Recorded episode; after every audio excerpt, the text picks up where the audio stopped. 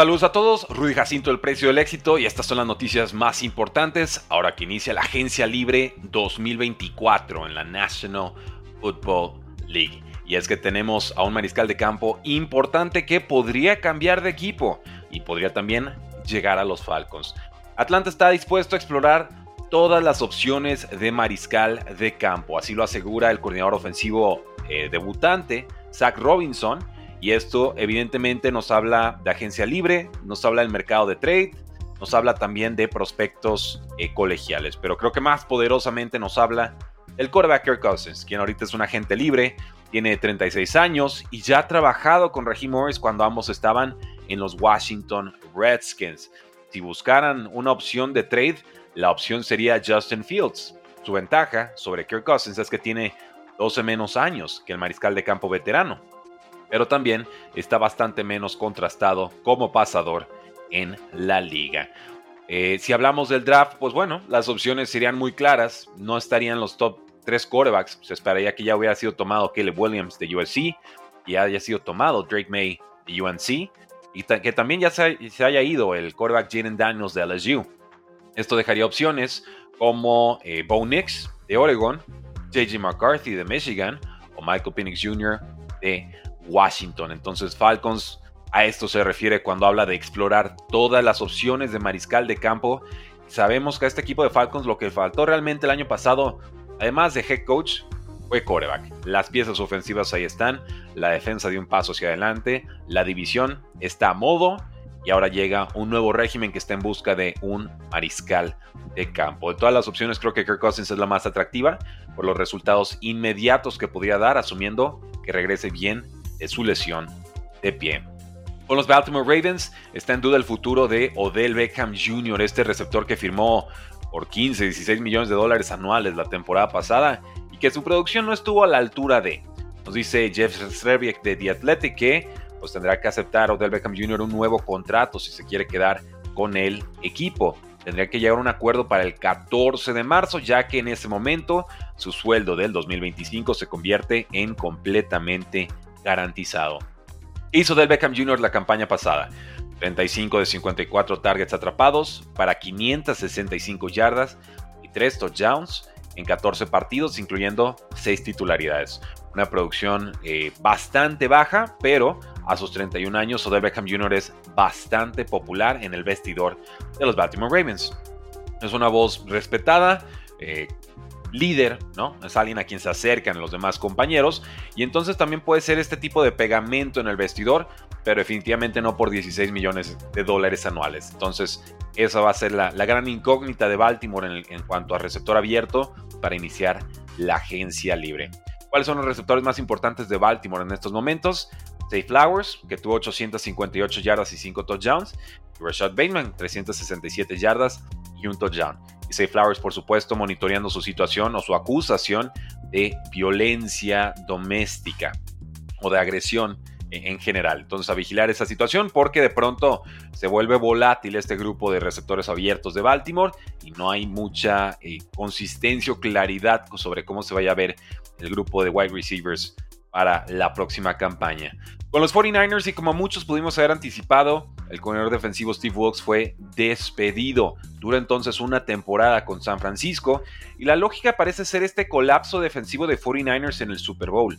Aunque yo más que colapso defensivo vi frustraciones e impotencia ofensiva. Vamos por partes. Empezó muy bien la defensiva de los San Francisco 49ers, pero no tuvo respuesta para Patrick Mahomes en el cuarto cuarto y en el tiempo extra. Sinceramente, como la mayoría de las defensas en la NFL. No me parece algo extraordinario pensar que Patrick Mahomes te pueda sacar un resultado en el cuarto cuarto ni, ni en tiempo extra. Dijeron después del partido, los defensivos específicamente Nick Bosa, que, y cito, pudieron estar más preparados para las jugadas de Son Reed que Patrick Mahomes ejecutó en, eh, para ganar el partido, ¿no? Eh, y bueno, en temporada regular los 49ers fueron el equipo, el tercer equipo que menos yardas permitió, 304 por partido, y el equipo número 8 en puntos permitidos, 17 y medio por duelo. Estos son resultados bastante espectaculares. Sin embargo, el problema fue la consistencia. El pass rush y la secundaria jugaban de forma intermitente y ponían al equipo de pronto en problemas o en aprietos.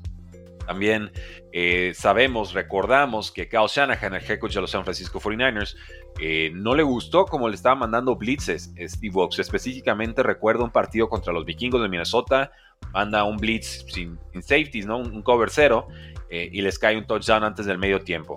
Eh, incluso en el Super Bowl, Kyle Shanahan pide un tiempo fuera por alguna cobertura defensiva que no le gustó, un blitz quizás que se estaba mandando y creyó que iba a ser eh, duramente castigado por Kansas City. Y entonces nunca llegaron a este entendimiento Steve Wilkes y, Kyle Shanahan. Me, parece lógico, dado que Steve Wilkes no pertenece, digamos, al, árbol de cocheo de los Shanahan. Eh, que, le den, que le den las gracias en estos momentos. Pero también me parece que lo usan de pronto como chivo expiatorio de problemas más a fondo que hay en San Francisco y que no por cambiar de coordinador defensivo vayan a arreglarse así automáticamente. Eh, yo he planteado que en las tres derrotas de Super Bowl de Kyle Shanahan, pese a que ha habido remontadas de 10 o más puntos, muy pocos señalan o señalamos a los coordinadores defensivos en turno. Realmente nos enfocamos más en lo que la ofensiva dejó de hacer, la impotencia que generó esa o los pocos puntos que generaron esas ofensivas en los terceros, en los cuartos, cuartos. Y eso es responsabilidad absoluta de Kyle Shanahan, no de Steve Wilkes o de quien sea que vaya a ocupar ese puesto a futuro. Se habla de Brandon Staley como posible reemplazo. Él no es tampoco del árbol de cocheo de los Shanahan, pero ha trabajado con, eh, con Sean McVay, que es un sistema de juego bastante similar lo que hacen los Rams a lo que hacen los San Francisco 49ers. Con los Detroit Lions, su prioridad esta offseason es renovar, extender al mariscal de campo Jared Goff, así lo asegura Colton Pouncy de The Athletic. Y bueno, en 2023 tuvo números impresionantes: 68% de pases completados, 4.575 yardas, 30 touchdowns, solo dos, dos intercepciones.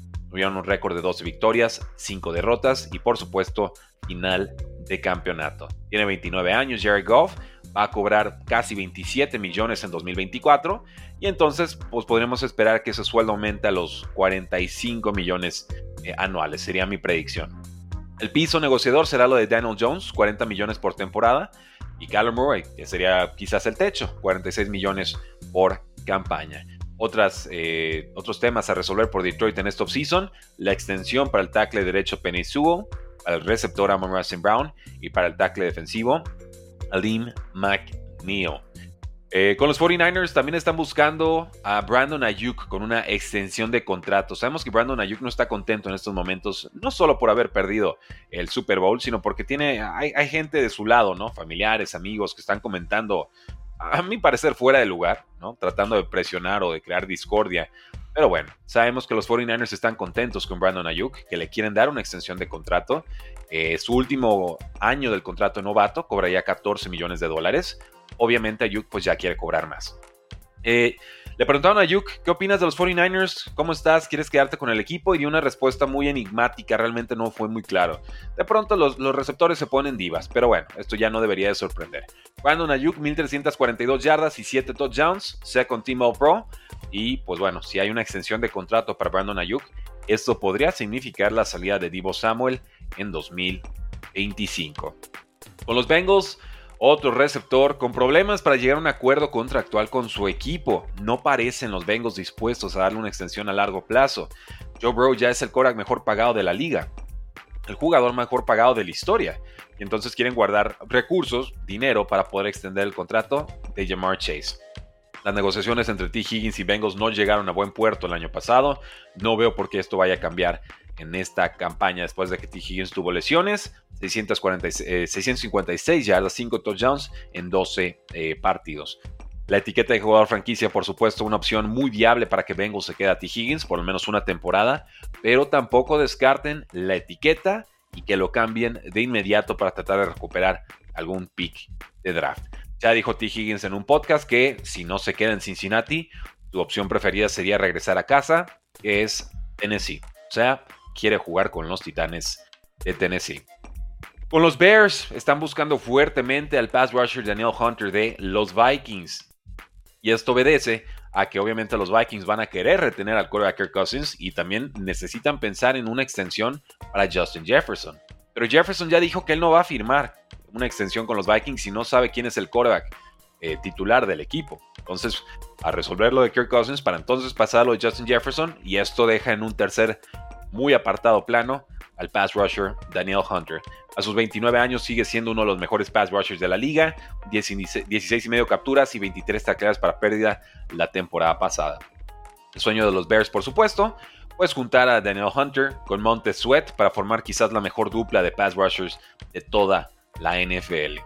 Con los Jacksonville Jaguars, el pass rusher Josh Allen se quiere quedar con el equipo. Dice que quiere construir un legado en Jacksonville y la campaña pasada tuvo 17 y medio capturas y 17 tacleadas para pérdida. De hecho, fue el segundo jugador con más tacleadas, perdón, con más capturas el año pasado. Los Jaguars podrían usar la etiqueta de jugador franquicia. La fecha límite para conseguir una extensión de contrato sería el 5 de marzo. Parece que ambas partes quieren llegar a un acuerdo y yo pronosticaría que así va a suceder. ¿Cuáles son las referencias negociadoras para eh, Josh Allen? Muy sencillo. Montesuet de Chicago, 98 millones de dólares, 73 de ellos garantizados. Es básicamente un contrato de 4 años y 24 y medio millones de dólares por temporada. Ese puede ser el punto de partida, pero creo que Josh Allen va a superar esos números. Y en otras noticias, Steve Spagnolo fue confirmado como coordinador defensivo de los Chiefs. Firmó una extensión de contrato y parece un premio muy merecido para la segunda mejor defensa en puntos anotados en temporada regular. 17 puntos por partido es lo que permitieron. Y en postemporada estuvieron aún mejor. Cuatro de los seis equipos más anotadores, los cuales fueron los que terminaron enfrentando, tuvieron 16 o menos puntos en esos duelos de playoffs. Y así los Chiefs se convirtieron en el primer equipo en ganar dos Super Bowls consecutivos desde hace 20 años. Por supuesto, estas noticias de los Kansas City Chiefs eh, mermadas en tragedia después del, tiroteo que se dio en el, en el, festival, en la celebración, el parade de Kansas City y en Union Station, pues sabemos que ya hay 21 heridos y desafortunadamente hubo una, vida perdida. Veíamos algunas imágenes, videos heroicos de aficionados de Kansas City eh, deteniendo a uno de los agresores hasta que pudieran llegar los oficiales, la policía, a detenerlos y neutralizarlos. Eh, pues, condolencias para, los afectados y pésame, por supuesto, para, la familia de, del fallecido. Eh, también, bueno, los Commanders contrataron a Anthony Lane como coordinador de juego terrestre. Y con eso, damas y caballeros, cerramos el episodio de podcast del día de hoy. Busquen Tres y Fuera NFL en Spotify, en Apple Music, en ebooks, en donde ustedes quieran escuchar episodios. Ahí estamos. Su resumen diario de 10 a 15 minutitos con todo lo que está sucediendo en la National Football League para que estén bien enterados en esta offseason, para que escuchen esos episodios y por supuesto nos dejen una súper reseña de 5 estrellas. Eso le pido a todos los que están escuchando este episodio en formato de podcast. Dejen una reseña de 5 estrellas en Spotify, porque la NFL no termina, y nosotros tampoco. Tres y fuera.